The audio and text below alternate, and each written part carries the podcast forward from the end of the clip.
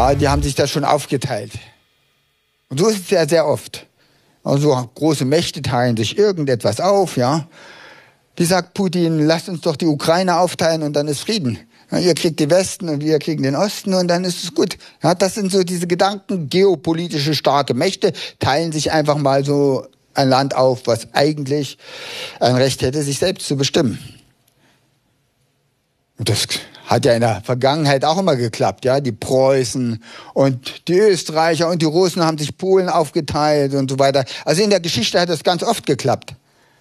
Man hat sich einfach die großen, starken Mächte, die haben einfach gesagt, so, das ist das Kräfteverhältnis und das muss so bleiben. Und heute gibt es auch viele Menschen, die sagen, lasst uns bitte nicht daran wackeln, weil wenn wir die Leute irgendwie angreifen, dann werden die böse.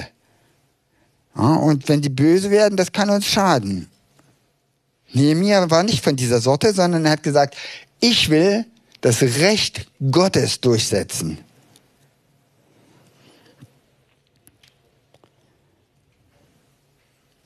Wir fangen an bei Sambalat. Das heißt auf Akkadisch, äh, der Mondgott Sin hat geheilt. Oder es heißt aber auch Brombeerstrauch oder heimlicher Hasser.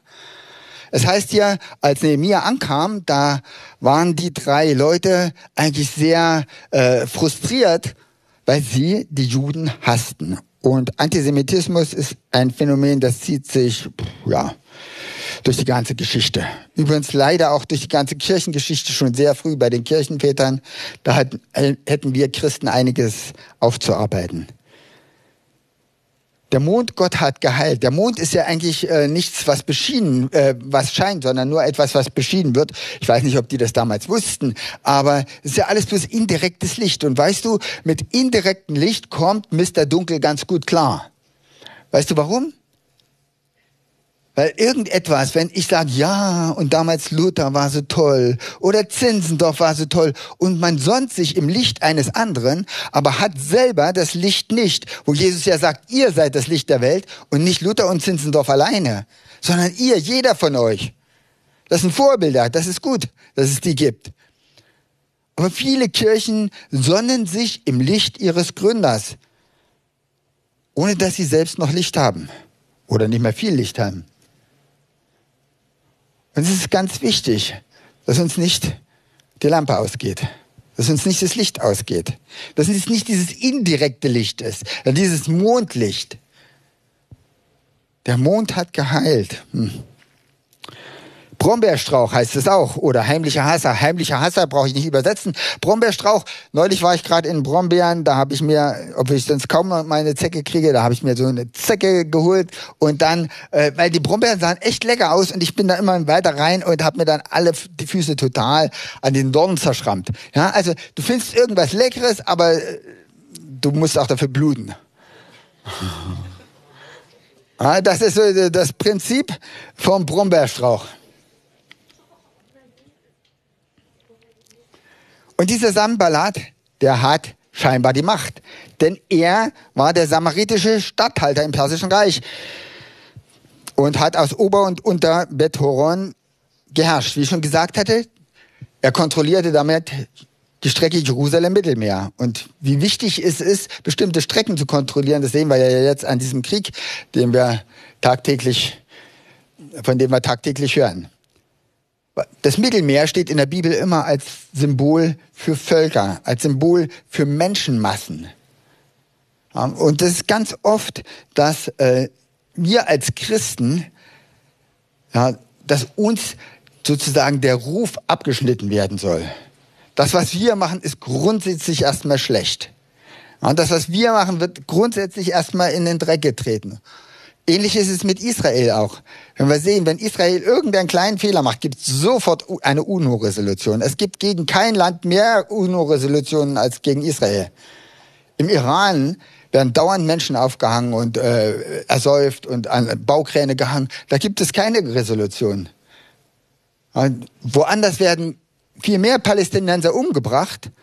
Das interessiert keinen. Wenn Palästinenser in arabischen Ländern umgebracht werden, ist das egal. Aber wenn ein Palästinenser äh, mit seiner Familie umgebracht wird, weil er vielleicht aufständig ist und in seinem Haus Raketen äh, baut, dann gibt es einen großen Auf Aufschrei. Ja, wir sehen dieses Schlechtmachen vor der Welt.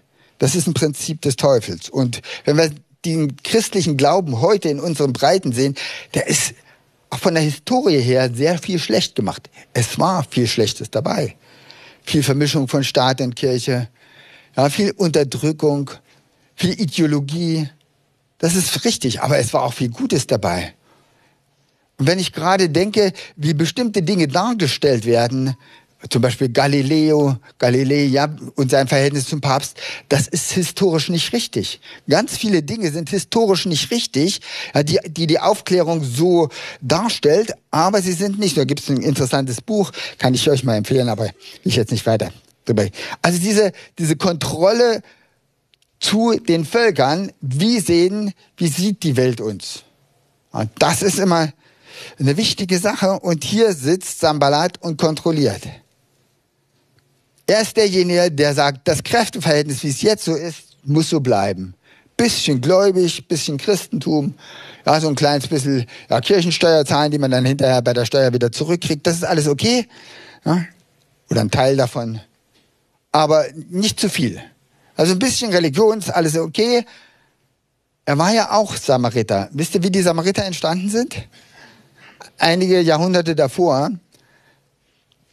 kam der assyrische König ins Land und hat das Nordreich besetzt und alle daraus weggenommen und hat sie verpflanzt. Das war damals so, ja, äh, so die Technik macht, hat ja auch Stalin gemacht und andere auch, ja, Putin mit der Krim, die Krim-Tataren und so weiter. Ne? Das ist ein bestimmtes Mittel. Man entwurzelt sozusagen die Völker und setzt sie woanders hin.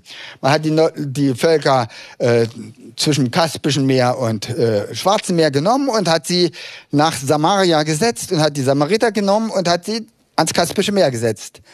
Und deshalb gibt's heute dort zum Beispiel bestimmte Stämme, da hört man den Namen noch, wo sie herkommen. Zum Beispiel Asa bei Aserbaidschan. Wer sich ein bisschen in der Bibel auskennt, weiß, wer ist Asa? Ein Stamm von Israel. Ne? Also diese Umsiedlungspolitik. Und dann erzählt uns die Bibel, jetzt waren sozusagen die Leute äh, jetzt äh, aus dieser Schwarzmeerregion dort in Israel umgesiedelt und äh, sie sah, plötzlich kamen Löwen. Dann haben sie sich gesagt, ja, wir müssen den regionalen Gott anbeten. Unser Gott hilft hier nicht. Das war damals so die Denke, jede Regi Region hat ihren Gott und wir müssen den regionalen Gott kennenlernen. Könnt ihr uns nicht einen Priester schicken, der uns ein bisschen was erzählt über, den Regio über die regionale Gottheit dort in Samaria? Und dann wurde ein Priester geschickt aus der Verbannung, ja, und der hat ihnen dann was erzählt über Mose und so weiter und so fort. Äh, und so entstanden äh, die Samariter. Die Samariter waren Leute, die an Mose und das Gesetz geglaubt haben, aber nicht an die Propheten. Also sie waren so, ja, schlechtere Juden oder, äh, weiß ich jetzt auch nicht, ganz so eine jüdische Halbsekte, wie man auch immer das bezeichnen will. Dieser Sanballat hat dann später wahrscheinlich auf dem Berg da gab es den Berg Garizim und den Berg Ebal, das war der Berg des Segens und der Berg des Fluches. Und Mose hat gesagt, auf dem Berg Garizim, da sollt ihr äh, die Gesetze auf äh, Steine schreiben und da soll ein Tempel entstehen. Und auf diesem Ort hat er einen Gegentempel gebaut, der zwar auch auf Moses steht, aber nicht dort, wo eigentlich der Tempel stehen soll. Ihr wisst, der Tempel steht auf einem bestimmten Ort, nämlich auf einem Ort Moria, wo einmal ein Vater, und zwar Vater Abraham, bereit war, seinen Sohn zu opfern. Das ist eine Symbolik, eine ganz tiefe Symbolik. Sozusagen ein Gegenpol, einen religiösen Gegenpol, der irgendwo steht. Und wir kennen das noch aus Johannes 4, da diskutiert Jesus mit der Samariterin und da sagt die, was ist nun der richtige Ort? Der Berg Garizim, unser Tempel oder euer Tempel? Und dann sagt Jesus, äh, unser Tempel. Aber es wird mal eine Zeit kommen, da kommt es gar nicht mehr drauf an, zwischen unserem und eurem Tempel, sondern da wird der Tempel hier im Herzen sein. Da geht es darum, Gott anzubeten im Geist. Die Zeit ist vom Heiligen Geist, die eigentlich allen Völkern die gleiche Chance gibt, zu Gott zu kommen. Zambalat sozusagen als jemand, der zwar auch jüdisch dachte, also von Mose her, aber die Propheten nicht akzeptierte, wo ja die Verheißung für Israel und für den kommenden Messias vor allem drin standen. Und insofern fast jüdisch, aber trotzdem gegen die wieder zurückkehrenden Juden war ähnlich wie die heutige Situation, ja, auch durch viele politische ja, Unwägbarkeiten und Fehler, auch der Briten und wem nicht alles, ja, ist so eine verworrene Situation in Israel, dass man gar nicht weiß, wer hat denn jetzt das Recht. Da kamen die Juden wieder zurück, die sagen, wir haben das Recht, weil der König hat gesagt, wir dürfen zurückkehren. Ja, das war ähnlich in der UNO, die hatte 1948 gesagt, ja, die Juden dürfen zurückkehren in dieses Land und äh, die Araber haben gesagt, nein, das ganze Land gehört uns, wir sind dagegen und wir wollen nicht, dass die Juden zurückkehren. Ja, weil wir sitzen jetzt hier schon seit zwei, drei Generationen oder was auch immer. Ja, dieses, dieses Ungeklärte, diese ungeklärten Dinge. Und dafür steht übrigens dann auch Geshem, aber da kommen wir noch drauf. Interessant ist, dass äh, der Sanballat auch äh, verschwägert war mit dem hohen Priester, also seine, die Tochter von Sanballat war der Enkel, war mit dem Enkel des hohen Priesters in Jerusalem verheiratet. Es gibt da so etwas wie familiäre Bande, ja. Und äh, das ist ja auch typisch für äh, für Leute, die sagen, es muss alles so bleiben. Sie haben schon eine bestimmte Beziehung äh, zur Religion. Ja, wenn wir zum Beispiel äh, an das neu entstehende russische Großreich denken, da gibt es einen Herrscher, der hat bestimmte äh, gute Beziehungen zur Religion, nämlich zu den Patriarchen, die hat er schon aus KGB-Zeiten gehabt. Ja, da, da sind immer irgendwie welche Verflechtungen zwischen Staat und Kirche. Und ihr wisst der, aus der Geschichte, Verflechtungen zwischen Staat und Kirche sind nie was Gutes. Okay, gehen wir zum nächsten. Tobia, der Ammoniter. Wer weiß, äh, was der wer der Stammvater der Ammoniter ist?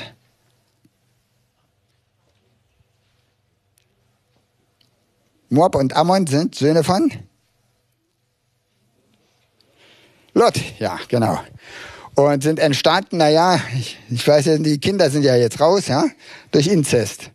Also die Töchter vom Lot haben ihren Vater mehr oder weniger besoffen gemacht und äh, man könnte schon fast sagen vergewaltigt. Ja? Daher äh, kommen die Ammoniter und die Moabiter laut der Bibel. Ja? Äh, Lot ist jemand, der zwar zur Familie Abrahams gehörte, der auch mit ausgezogen ist, weil er einfach Abraham immer hinterherging, der aber selber keinerlei Glauben und keinerlei Ausstrahlung besaß. Und immer sich das beste Stück ausgesucht hat. Lot ist immer einer, der immer auf den kurzfristigen Vorteil gesehen hat. Abraham hat gesagt, hier ist das Land, hier ist der Süden und hier ist der Norden. Ja, Im Norden ist es ein bisschen steinig, ein bisschen wüst, im Süden gibt es ganz viel fruchtbares Land. Such dir aus. Und sagt er zu seinem Neffen, der ja nichts geleistet hat und auch nichts hatte. Und sagt der Lot, oh, ich nehme natürlich Süd, den Südteil mit den fruchtbaren Gebieten da und so weiter. Gab es natürlich auch große Städte, ja. Und er hat null, null Output gehabt. Er hat null äh, Einfluss gehabt.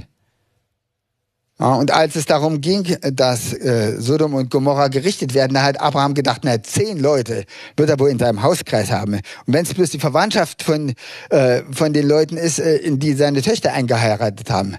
Und dann ist, hat Abraham bis zehn gehandelt, aber wir sehen nicht mal zehn. Nicht mal seine Frau hat er davon überzeugen können zu fliehen. Er ist allein mit seinen Töchtern geflohen, die haben ihn noch vergewaltigt und das war sozusagen Lots Leben.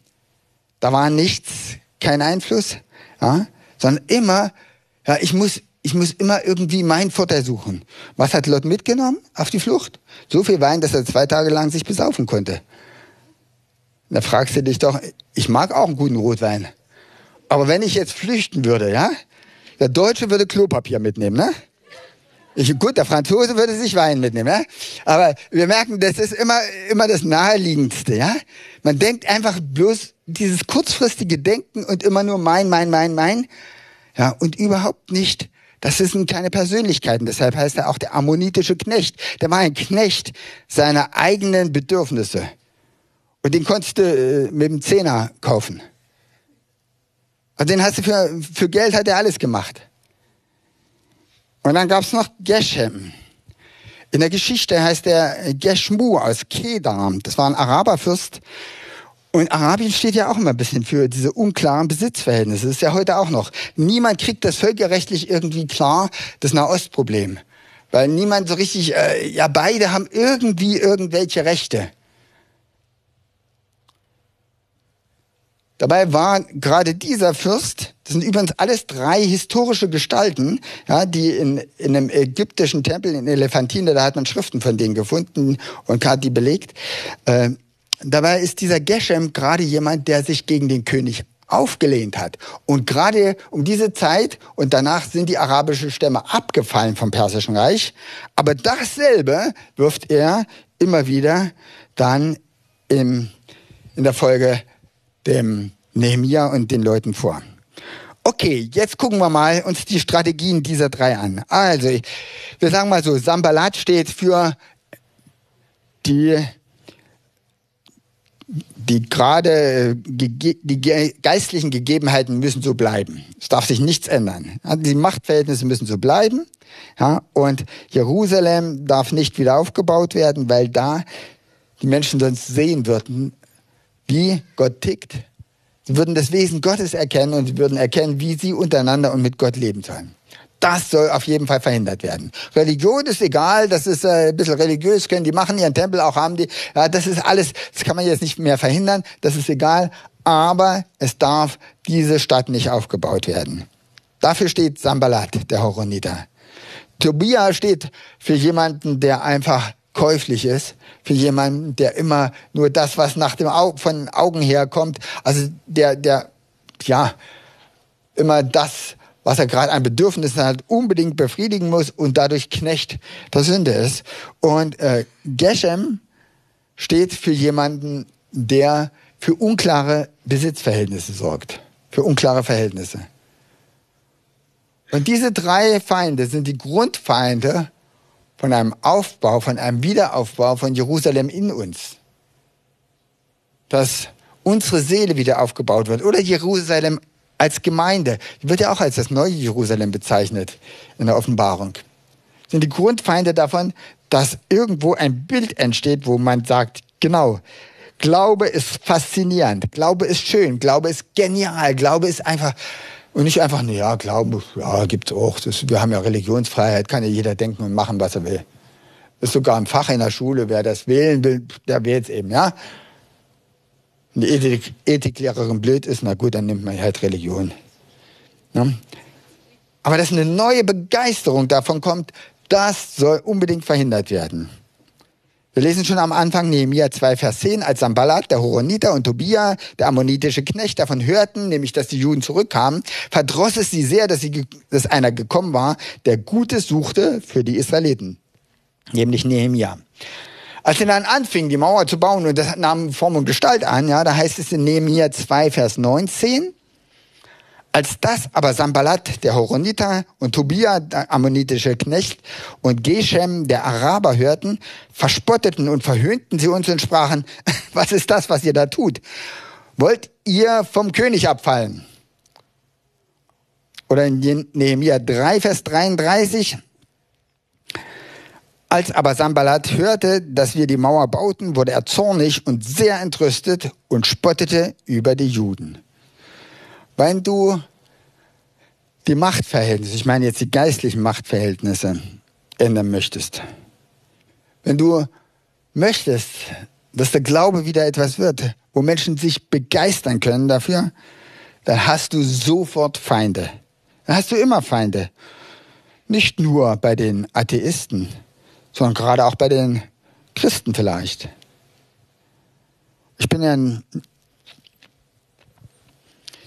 jemand, der äh, sich auch ein bisschen interessiert für, für das, was jetzt gerade so läuft in der, in der Christenheit. Und dann sehe ich immer wieder, dass da äh, überall, wo echte Aufbrüche sind, dass da immer wieder sowas dagegen gesetzt wird, selbst im Internet, bei YouTube und so weiter, wo du sagst, oh, das ist ja so, das ist so traurig, dass sich Christen hier so zerfleischen. Wie beginnt der Feind, wenn du sagst, Glaube soll wieder etwas Begeisterndes werden? Er macht's lächerlich. Und weißt du, niemand möchte gern lächerlich gemacht werden. Du kennst das vielleicht noch in der Klasse irgendwo, als alle mal über dich gespottet haben oder äh, du in den sozialen Netzwerken mal lächerlich gemacht wurdest. Niemand möchte lächerlich gemacht werden. Und dieses Verspotten, wenn da ein Fuchs drauf lang, drauf lang tanzt auf dieser Mauer, ja, dann, dann wird selbst die Mauer einfallen. Ja, das waren Leute, da waren Goldschmiede dabei. Das waren Leute, da waren Kesselflicker und alle möglichen Handwerker dabei. Und da waren auch Intellektuelle und keine Handwerker dabei, die die Mauer gebaut haben. Weißt du, und wenn du so jemanden eine Kelle in die Hand drückst, ja, der hat jetzt nicht so das Selbstbewusstsein, dass er sagt, ja, ich bin hier der geniale Mauerbauer. Also diese ganzen Heimwerker, ja, Männer im Baumarkt, äh, äh, die sind zwar äh, im Baumarkt die großen Kings, ja, und wenn sie sich dann angucken, was da alles geht mit dem Gerät, aber wenn sie es dann in der Hand haben und zu Hause kaufen und das selber nachmachen wollen, was da im Video gezeigt wurde, dann werden sie ganz klein mit Hut, äh, mit Bauhelm. Ja? Also man zweifelt dann ganz schnell an dem, bin ich denn überhaupt in der Lage für diese Berufung? Kann ich denn das? Soll ich das nicht lieber Theologen überlassen? Aber dann kommt noch was anderes dazu. Dann wird gesagt, wollt ihr vom König abfallen? Es wird nicht gesagt, ihr fallt vom König ab. Wollt ihr vom König abfallen? Ja? Aber immer, wenn du immer wieder diese Frage immer wieder drunter streust, willst du eigentlich die Machtverhältnisse denn ändern? Willst du am Ende etwas ganz anderes? Ja, sie wollten die Machtverhältnisse ändern, aber nicht vom König abfallen, sondern die, die Machtverhältnisse westlich vom Euphrat wollten sie ändern. Und wenn du Machtverhältnisse ändern willst, ja, dann wird immer gleich gefragt, willst du vom König abfallen? Willst du rebellieren? Bist du ein Staatsfeind? Bist du, oder was weiß ich? Nein, wollen wir nicht. Wir wollen das, was Gott will, dass sich das bei uns ereignet. Nehemiah 4, Vers 1 bis 3, dann kommt die nächste Eskalationsstufe, wie wir heute so schön sagen. Ja, als dann die Mauer schon äh, Form und Gestalt annahm, da waren nur ein paar Lücken, ja, aber man sah schon, das geht vorwärts und äh, die Leute hatten auch äh, Mut und Begeisterung und haben gesehen, wow, wir können das schaffen. Ja, Nehemiah Vers 4, äh, 1 bis 3, als aber Sambalat und Tobia und die Araber und Ammoniter und Ashdoditer hörten, dass die Wunden der Mauer Jerusalems heilten. Das ist interessant, dass die Wunden heilten. Äh, ich habe gesagt, Jerusalem ist so etwas wie ein Bild für die Seele. Wunden einer Mauer können doch nicht heilen, wo hat eine Mauer Wunden? Aber wir merken hier schon, das geht um mehr als bloß um irgendwie ein paar Steine. Es geht um uns. Ja, dass Wunden heilen, dass wir heil werden, dass wir innerlich heil werden, dass wir näher zu Gott finden. Ja, und dass auch Wunden in der Gemeinde heil werden, dass Menschen zueinander finden. Als sie das hörten, weil die Lücken angefangen hatten, sich zu schließen, wurden sie sehr zornig, verschworen sich alle miteinander hinzuziehen, um gegen Jerusalem zu kämpfen und dort Verwirrung zu stiften. Wir aber beteten zu unserem Gott und stellten gegen sie Tag und Nacht Wachen auf zum Schutz vor ihnen. Jetzt kam die nächste Phase. Sie mussten arbeiten an der Mauer. Was heißt arbeiten an der Mauer? Ja, sich einsetzen dafür, dass dieses Bild sichtbar wird. In Gemeinde, in ihrem eigenen Leben. Es gibt ja auch so etwas wie persönliche, seelsorgerliche Arbeit, wo man an seiner Seele arbeiten muss. Und jetzt geht es nicht nur darum, dass man arbeitet, sondern dass man arbeitet und kämpft gleichzeitig. Natürlich kommt man dann nicht mehr so schnell vorwärts. Aber es ist wichtig, dass ich kämpfe und arbeite gleichzeitig als Christ. Manche Leute, die haben sich nur dem Kampf verschrieben, ja, der geistliche Kampf und dann sind sie die ganz großen Kämpfer. Und es wird aber irgendwie in ihren Gemeinden gar nichts. Ja, die sind die ganz großen Kämpfer, aber Jesus weitererzählen oder, oder Jesus groß machen in ihrem Leben oder darum geht's gar nicht. Das ist auch falsch. Die haben nicht nur gekämpft, aber die haben in der einen Seite das Schwert gehabt und auf der anderen Seite ja, äh, die Maurerkelle. Und das ist wichtig, dass wir auch ein ausgewogenes Verhältnis zwischen Arbeit und Kampf haben als Gemeinde. Ja, dass wir nicht einfach weiter mauern, wenn die Feinde kommen und sagen, ja, wird schon nicht passieren, aber auf der anderen Seite auch sagen, ja, wir kämpfen mit dem Schwert. Und jeder hat das Schwert umgegürtet und in der rechten Hand die Mauerkelle. Was ist das Schwert in der Bibel? Das Wort Gottes. Wie kannst du kämpfen? Mit dem Wort Gottes. Warum? Himmel und Erde werden vergehen, aber Gottes Wort bleibt ewig bestehen. Ja? Und dann haben sie sich auch gute Systeme ausgemacht. Wenn irgendwo angegriffen wird, dann wird das Horn geblasen. Das heißt, es wird öffentlich gemacht. Wenn du Not hast, wenn ich Not habe, dann darf ich das sagen in der Gemeinde. Dann kann ich sozusagen ins Horn stoßen und sagen, ich habe Not. Und dann kommen die anderen zu meinem Punkt, wo gerade der Feind angreift. Es ist ja eine riesige Linie gewesen und die waren ja wenige. Aber die haben gesagt, ja, wir machen das öffentlich. Wenn irgendeiner Not hat, dann kommt die ganze Gemeinde zusammen. Dann betet die ganze Gemeinde, verstehst du? Und so hat Nehemiah ins Horn blasen lassen, überall. Die hatten überall da Hörner rumhängen, ja, also natürlich diese hässlichen Bitterhörner, die so fürchterliche Töne machen. Ne? Und äh, wenn irgendwo die, die gesehen haben, jetzt kommen vom Nordosten her Feinde, dann haben sie ins Horn geblasen, dann, dann sind sich alle, haben sich alle dahin bewegt und alle haben gestanden für diese Familie, die gerade angegriffen wurde und die dort an ihrem Abschnitt gebaut hat. Und so funktioniert Gemeinde. Dass einer für den anderen da ist. Dass man sagt, ja, ich habe Not, kommt schnell, helft mir. Oft sind wir ja da ein bisschen zu stolz und erst wenn es ganz, ganz schlimm ist, dann ja, dann kommen wir auch mal hin und sagen, ja, hier habe ich eine Not, könnte mal für mich beten. Also diese Organisation von Kampf und Arbeit in einem guten Verhältnis. Und dann passierte noch was Neues. Dann kamen andere Feinde, innere Feinde. Und zwar hat Gott dann die Hand auf etwas gelegt.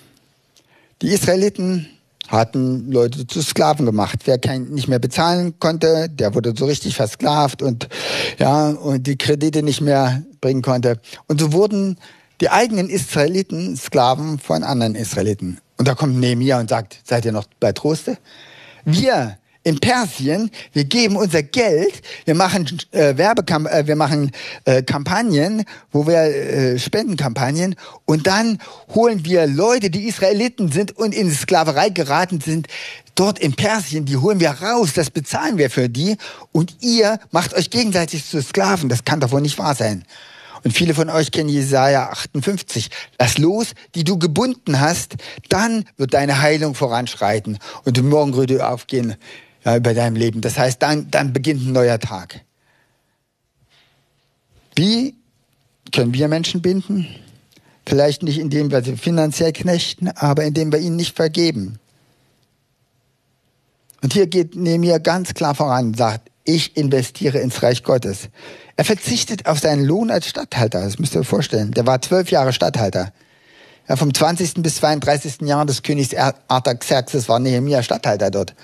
Also Mauerbau, das war ja bloß eine ganz kurze Episode in seinem Dienst. Und sagt, die ganze zwölf Jahre hat er auf sein Ministergehalt verzichtet und hat gesagt, ich erwarte das von anderen auch.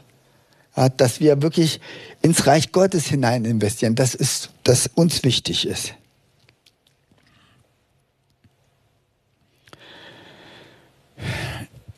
Dann haben sich Sambalat und Tobia und Geshem gesagt, wir müssen den Mann umbringen.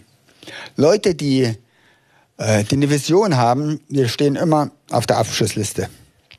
Das sehen wir auch heute im Politischen. Leute, die nicht weichen, ja, die sagen, nee, nee, geopolitisches Kräfteverhältnis hin wie her. Wir bleiben, wir haben hier das Recht. Wir sind diejenigen, ja, die hier die Einwohner sind. Und so war es bei Nehemiah auch. Und haben sie gesagt, wir müssen den umbringen. Wir müssen den rauslocken aus dieser Stadt, um ihn umzubringen. Nehemiah 6, 1 bis 4, als Sambalat, Tobia und Geshem, der Araber und andere Feinde erfuhren, dass ich die Mauer gebaut hätte und keine Lücke mehr darin wäre, obwohl ich die Türen zu der Zeit noch nicht in die Tore gehängt hatte, sandte Sanballat und Geshem zu mir und ließ mir sagen, komm und lass uns zusammenkommen in Kephirim im Tal Ono. Ono. Sie gedachten mir aber Böses anzutun. Ich aber sandte Boten zu ihnen und ließ ihnen sagen, ich habe ein großes Werk auszurichten. Ich kann nicht hinabkommen. Das Werk würde liegen bleiben, wenn ich davon abließe, zu euch käme. Sie sandten aber viermal auf dieselbe Weise und ich antwortete ihnen viermal auf dieselbe Weise. Natürlich wollten sie ihn rauslocken. Heraus aus der Gemeinschaft, heraus aus dem Schutz. Wenn der Teufel nichts anderes mehr machen kann, dann versucht er dich rauszulocken aus dem Schutz der Gemeinschaft, versucht er sich irgendwo hinzulocken, wo er dich killen kann. Wo keiner da ist, der hilft. Wo keiner da ist, du kannst ins Horn blasen, aber da kommt halt keiner dann. deshalb haben sie gesagt, Lass uns ihn mal in dieses Tal hinablocken und so tun, als hätten wir mit ihm was zu besprechen. Wir wollen ihn ja akzeptieren. Plötzlich haben sie so getan, als würden sie ihn akzeptieren. Ja, du gehörst jetzt auch zu den Großfürsten, die die geopolitische Lage bestimmen. Wir akzeptieren das. Du hast jetzt was geschafft. Komm doch mal, lass uns doch mal besprechen, wie wir das so miteinander machen. Kann man nur sagen, oh no. Es geht hier ja, darum, dass du dich nicht ablenken lässt von Menschen, die dir vielleicht auch Honig ums Maul schmieren und sagen, ja, du bist ja jetzt jemand, du bist ja, jetzt seid ihr ja als Gemeinde jemand, ihr seid ja ein Gesprächspartner, jetzt lasst uns da. Es ist gut, dass wir miteinander reden als Christen, aber wenn da etwas dahinter steht, ja, wo man uns bloß Honig ums Maul schmieren will, um einfach Dinge zu verhindern, die Gott will, dann, oh no. Das hat nicht so richtig geklappt. Dann heißt es in Nehemiah 6, Vers 5 bis 7, weil eben Nehemiah, noch, ich gehe nochmal zurück, weil Nehemiah gesagt hat, ich habe jetzt hier zu tun. Ich lasse mich nicht ablenken. Wenn Gott etwas will, dann ist es wichtig, dass wir uns nicht ablenken lassen. Wir wissen, dieser ganze Mauerbau hat 52 Tage gedauert. Das war nicht ein ganzes Leben lang. Aber diese Zeit will Gott, dass du dich konzentrierst auf das, was er dir einen Job gegeben hat. Nehemiah 6, Vers 5 bis 7, da sandte Sambalat zum fünften Mal seinen Diener zu mir mit einem offenen Brief in seiner Hand. Darin war geschrieben, unter den Völkern hört man, und Geshem hat es übrigens auch gesagt, ja, dass du und die Juden abfallen wollt, dass du darum auch die Mauer baust und du wolltest ihr König werden. Du hast dir selbst Propheten bestellt, die in Jerusalem von dir ausrufen und sagen, er ist der König in Juda. Nun, solche Worte werden vor den König kommen. So komm nun und lass uns miteinander Rat halten. Ja, warum zeigen sie ihn nicht gleich ein? Und sie sagen, ja, du hast eine Ambition, wir könnten ja vielleicht äh, miteinander auskommen. Vielleicht könnten wir deine Ambition ein Stückchen unterstützen und vielleicht mit dabei sein. Weißt du, äh, wenn solche Sachen kommen, die andere sagen, wir haben gehört und wir sehen dich so und so, das ist immer ein ganz, ganz feiner Trick des Teufels. Es ist gut, dass ich empathisch bin und mich frage, wie sehen mich die anderen? Auch als Christen ist es sehr gut, dass ich empathisch bin und frage, wie kommt denn das an, was ich hier sage? Wie kommt das an, wie ich mich benehme? Ist es eher abschreckend für andere oder zieht das Leute zu Gott hin? Aber es gibt eine Art von Empathie, die ist Menschenfurcht. Was sagen die anderen? Wenn mir das so wichtig ist, was die anderen über mich sagen, was meine Kollegen über mich sagen, was die Nachbarn sagen, was sagen die Nachbarn, wenn das für mich bestimmend wird in meinem Leben, ich sage, hey, wenn die das sagen, na, dann ist es vielleicht ganz gut, wenn ich mit ihnen gehe und äh, wenn wir uns da gemeinsam beraten und wenn ich, ja, die haben ja auch ein Stückchen Platz für mich. Ja, ich bin ja jetzt wer, ich habe ja jetzt die Mauer gebaut.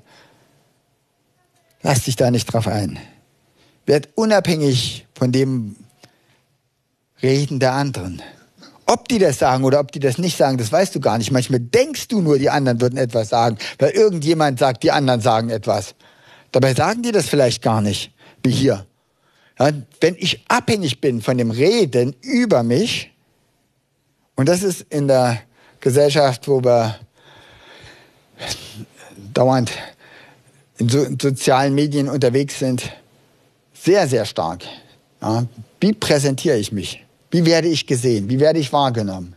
Nicht wer bin ich, sondern wie werde ich wahrgenommen? Wenn ich da nicht die Kurve kriege, dann ist das die große Falle für mich. Werde unabhängig davon, was andere über dich reden oder denken. Dann Nehemiah 6, Vers 10 bis 12, alle diese Widerstände kommen komischerweise in Nehemiah 6. Und ich kam ins Haus Shemaias, des Sohnes Delajas, des Sohnes Mehetabels, der hatte sich eingeschlossen und er sprach, lass uns zusammenkommen im Haus Gottes, im Innern des Tempels und die Türen des Tempels zuschließen, denn sie werden kommen, dich zu töten. In der Nacht werden sie kommen, dass sie dich töten. Ich aber sprach, sollte ein Mann wie ich fliehen? Sollte ein Mann wie ich in den Tempel gehen, um am Leben zu bleiben? Ich gehe nicht hinein, denn ich merke, ich merkte, dass nicht Gott ihn gesandt hat. Also es war ja sozusagen als Prophetie gesagt. Ja. Denn er sagte die Weissagung über mich, weil Tobia und Sambalat ihm Geld gegeben hatten. Was sollte er machen? Er sollte in den Tempel, ins, ins Heiligtum gehen. Da durfte er gar nicht rein, weil er kein Priester war. Das steht auch für ein Verflechtung von Staat und Kirche, von Macht und Kirche, die immer nicht gut ist. Es ist auch immer eine Verführung, diese, dieser Verflechtung nachzugehen, zu sagen, okay, ich gehe dahin, ich bin ja jetzt derjenige, von dem alle reden. Warum sollte ich nicht auch jetzt äh, mir Priesterdienste anmaßen? Gott war da immer sehr, sehr sauer, wenn Leute sich Priesterdienste anmaßten, die gar keine waren. Wenn Usia geopfert hatte, wurde er aussätzlich. Wenn Saul geopfert hatte, verlor er sein Königtum. Ja, Nehemiah hatte das im Hinterkopf und hat gesagt, nein, es ist gut, wenn Staat und Kirche getrennt ist. Es ist gut, wir wollen nicht Macht haben auf dieser Erde. Ja, wir sind nicht diejenigen, die irgendwie jetzt sehen müssen, dass wir im Kongress die Macht bekommen oder etwas.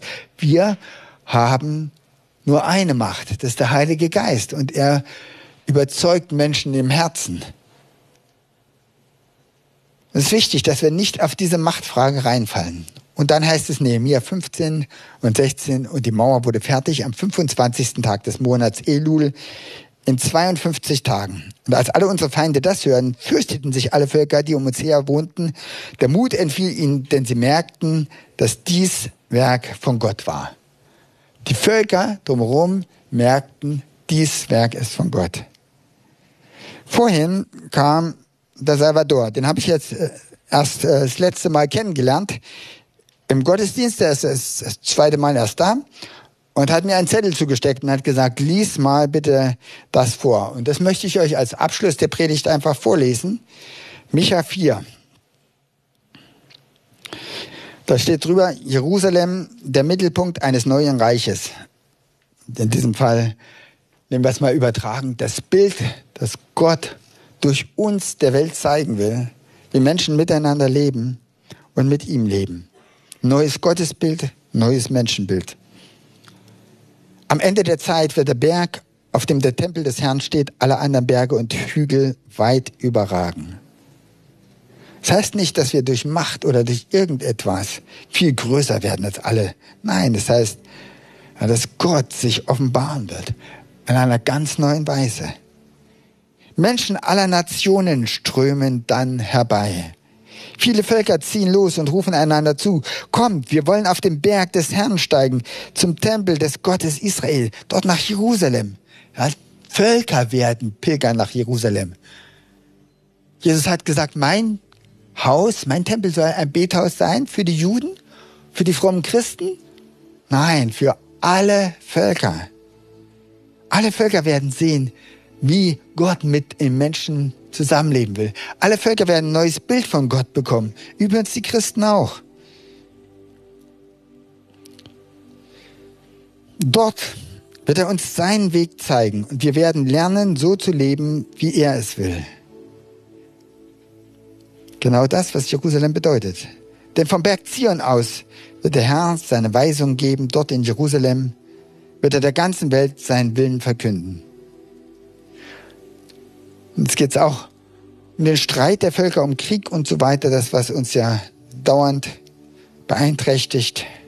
Da heißt es, Gott selbst schlichtet den Streit zwischen den Völkern und den mächtigen Nationen in weiter Ferne. Da spricht er recht. Dann schmieden sie ihre Schwerter zu Pflugscharen und ihre Speere zu Winzermessern. Kein Volk wird mehr das andere angreifen. Niemand lernt mehr Krieg zu führen. Jeder kann ungestört unter seinem Feigenbaum und in seinem Weingarten sitzen, ohne dass ihn jemand aufschreckt. Das verspricht der Herr, der allmächtige Gott. Amen. Ich möchte noch beten. Danke, Vater im Himmel, dass du uns mit dieser Nehemia-Geschichte sozusagen ein Bild gezeigt hast über das, was du vorhast mit uns als Gemeinde, mit der Christenheit, mit der ganzen Welt. Danke, dass du eine gute Vision für uns hast. Und danke, dass du sagst, dass wir all das, was der Feind so undurchsichtig gemacht hat, überwinden werden. Dass Menschen begeistert sein werden von deinem Wesen. Dass Menschen herbeiströmen werden und sagen, ja, wir wollen diesen Gott kennenlernen. Dass Menschen diese Liebe spüren die von dir ausgeht. Dass Menschen verbunden werden mit deinem Heiligen Geist. dass eine ganz neue Zeit kommt. Auch für unser Land. Danke, dass wir keine von diesen ganzen Dystropien folgen müssen, die uns immer wieder erklärt werden, wenn wir die Nachrichten ansehen, sondern dass wir wissen, du hast eine gute Zukunft für uns. Und wir werden für diese gute Zukunft kämpfen. Nicht so, wie andere vielleicht kämpfen. Da geht es nicht um Wählerstimmen, da geht es einfach darum, dass deine Liebe wirklich durchkommt zu den Menschen. Dass ein neues Bewusstsein vom Zusammenleben, wie Gesellschaft funktioniert, die Menschen erreicht. Dass ein neues Gottesbild die Menschen erreicht. Dass sie wirklich begeistert sind von dir. Herr, wir wollen in Deutschland sehen, was begeistert ist von dir. Was erkennt, was du am Kreuz getan hast für uns. Wir wollen Deutschland sehen, wo Menschen ganz neu frei werden, wo Menschen wirklich so leben können in ihrer Berufung, wie du sie geschaffen hast, wozu du sie geschaffen hast. Und danke, dass wir dafür wirklich auch alles geben dürfen. Danke, dass es ein Ziel ist, wofür es sich lohnt zu leben. Amen.